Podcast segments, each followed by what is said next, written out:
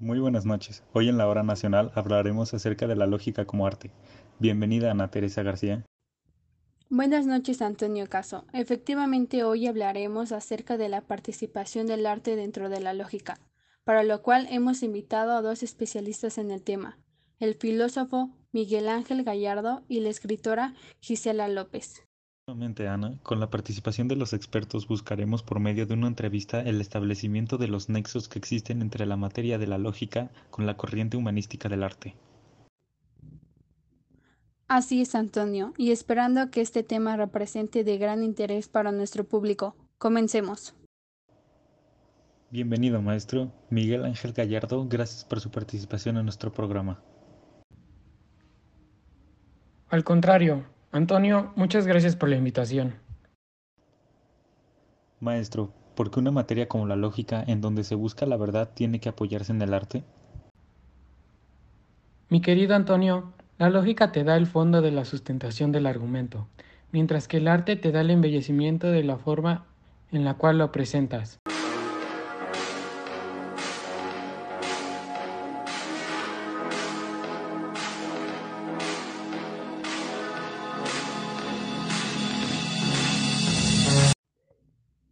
Buenas noches, Miguel Ángel. ¿Podría profundizar en su respuesta para nuestro público? Buenas noches, Ana. Claro que sí. Como todo en la vida, siempre es importante la atracción que ejerce cualquier cosa ante su público, llámese una pintura, una escultura o una estructura. En este caso, la argumentación se vale del embellecimiento de su expresión contextual para que el público sea aprendido de ella y además de entenderla, la admire, como admiramos una pintura. Pero maestro, ¿no podría una persona que no sustenta la argumentación de la verdad valerse del arte para lograr que el público acepte una verdad que no es verdad? Efectivamente, Antonio, pero esto ya no corresponde al arte, sino a la lógica, en donde existe la relación entre esta y la ética, es decir, que una argumentación es una actividad que debe ser ejercida de acuerdo con parámetros morales. Muy bien, Miguel, y creo que llegó el momento de presentar a nuestro siguiente invitado, la señorita Gisela López, que justamente dentro de su libro El arte como sustentación de las ciencias y materias, logra un capítulo muy interesante acerca de este tema.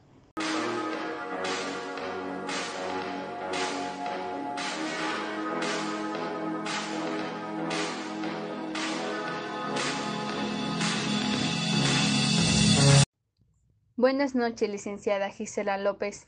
Bienvenida a esta su hora nacional. Muchas gracias por la invitación, Ana Teresa y Antonio. Buenas noches. Buenas noches, Miguel Ángel. De acuerdo a lo expuesto por el maestro Miguel Ángel Gallardo, ¿podría darnos su punto de vista? Claro que sí, Ana Teresa. Estoy completamente de acuerdo con los argumentos expuestos, y más aún, el arte es un área que crea persuasión a la persona que la admira, y esto es el sentimiento que de ella emana y que quiere despertar dentro de su público. Licenciada, ¿podría ejemplificarnos en el tema? Claro que sí, Miguel. Cuando un artista quiere despertar tristeza en su público, buscará expresiones y colores que despierten ese estado de ánimo. Cuando el artista quiera despertar alegría, sus colores serán vistosos y llamativos, y no oscuros como en la primera opción. Pero al conceptualizar esto junto con la lógica, conlleva algo más allá de tan solo el sentir. ¿Podría aclararnos más ese punto, licenciada? Claro que sí. Una exposición del arte despierta un sentimiento, pero una exposición del argumento refleja una búsqueda de la verdad, en donde el arte puede ser manipulada a conveniencia del autor. Y de acuerdo a lo mencionado por el maestro Antonio, sí, es importante que el autor siempre mantenga fija la base de la ética en conjunción con sus parámetros morales. Buenas noches, Gisela, y felicidades por tu libro.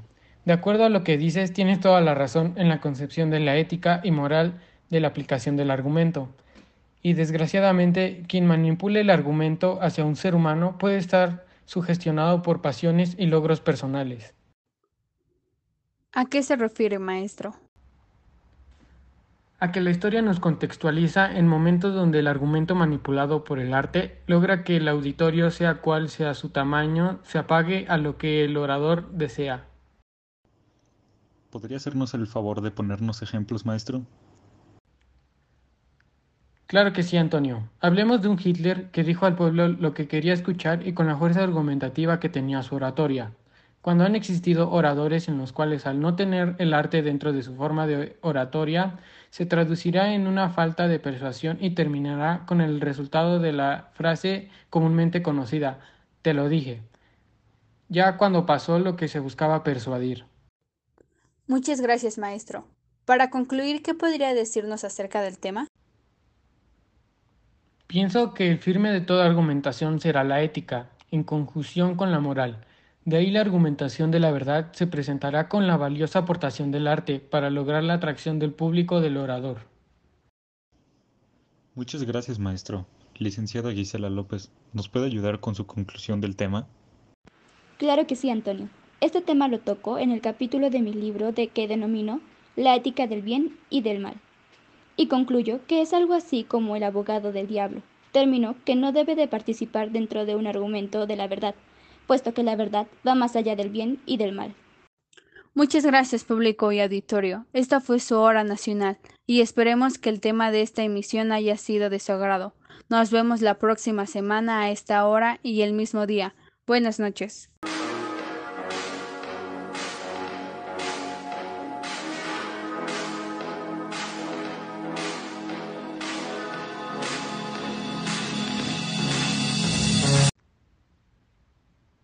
Luis Felipe Guzmán, guionista. Alexandra Aguilar y Terry Peyton de la Peña, trabajo de edición. Rafael Brizuela, Noelani Desire Hernández, Jimena Cabrera y Maximiliano García, voces.